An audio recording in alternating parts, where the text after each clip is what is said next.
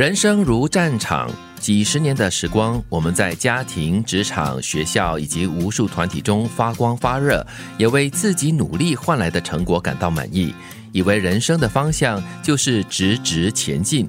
但是，这个美好会是永远吗？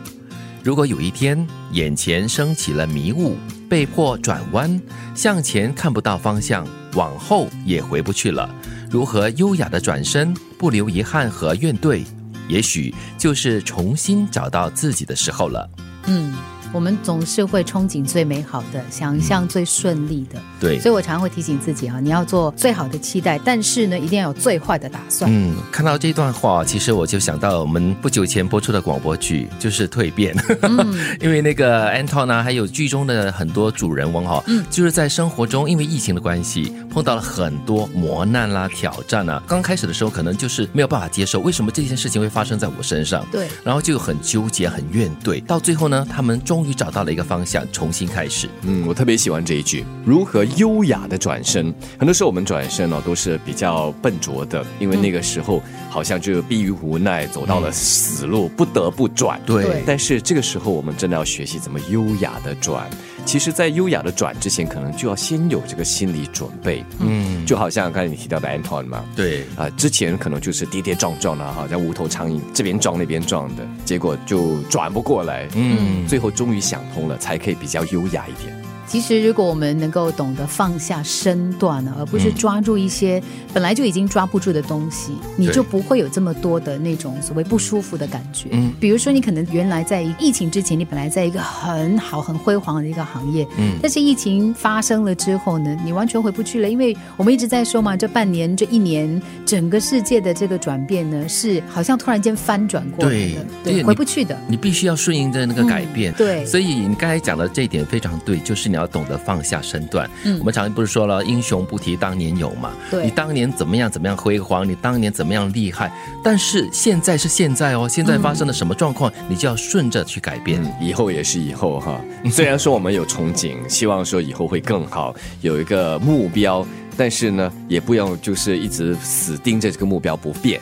因为还是会跟着这个大环境啊，你自己本身的自身条件的不一样而有所改变。以这次的疫情来说的话，我觉得如果说可以起到一点安慰的作用的话呢，我们可以提醒自己，其实是全世界有很多人跟我们一样在面对这样的一个被迫的改变，所以你不是唯一一个。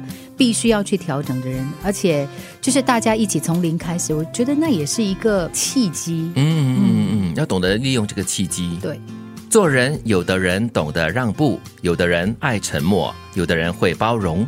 让步不是怕，沉默不是傻，包容不是欠，而是为人厚道的表现，心真意诚的证明。嗯，做人厚道好像比较好，对吗？嗯，比较容易一点，因为你可以让步。你会沉默，对包容。所以每个人做人的道理啦，或者是哲学都是不一样的。有些人可能就是你懂得怎么样让步，就是退一步就海阔天空嘛。其实我觉得有的时候我们在跟别人产生矛盾跟冲突的时候呢，往往很可能在别人对你让步的时候呢，觉得说你看他怕了我了，他一定是理亏的。对。然后那个人不说话，就说你看他什么都不敢讲。对啊，傻的喽，本来就是傻的喽。但其实你再回头去看一看你跟对方的这个关系，然后再仔细的去想一想，为什么他会对你让步？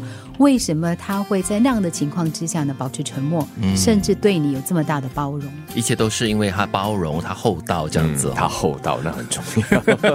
所以如果当人对你让步啊，对你保持沉默，甚至包容你的话，真的不需要沾沾自喜，应该很好的检讨一下你为什么这样子，全部反过来咄咄逼人呢？对，那么的夸张啊，又或者是那么的斤斤计较。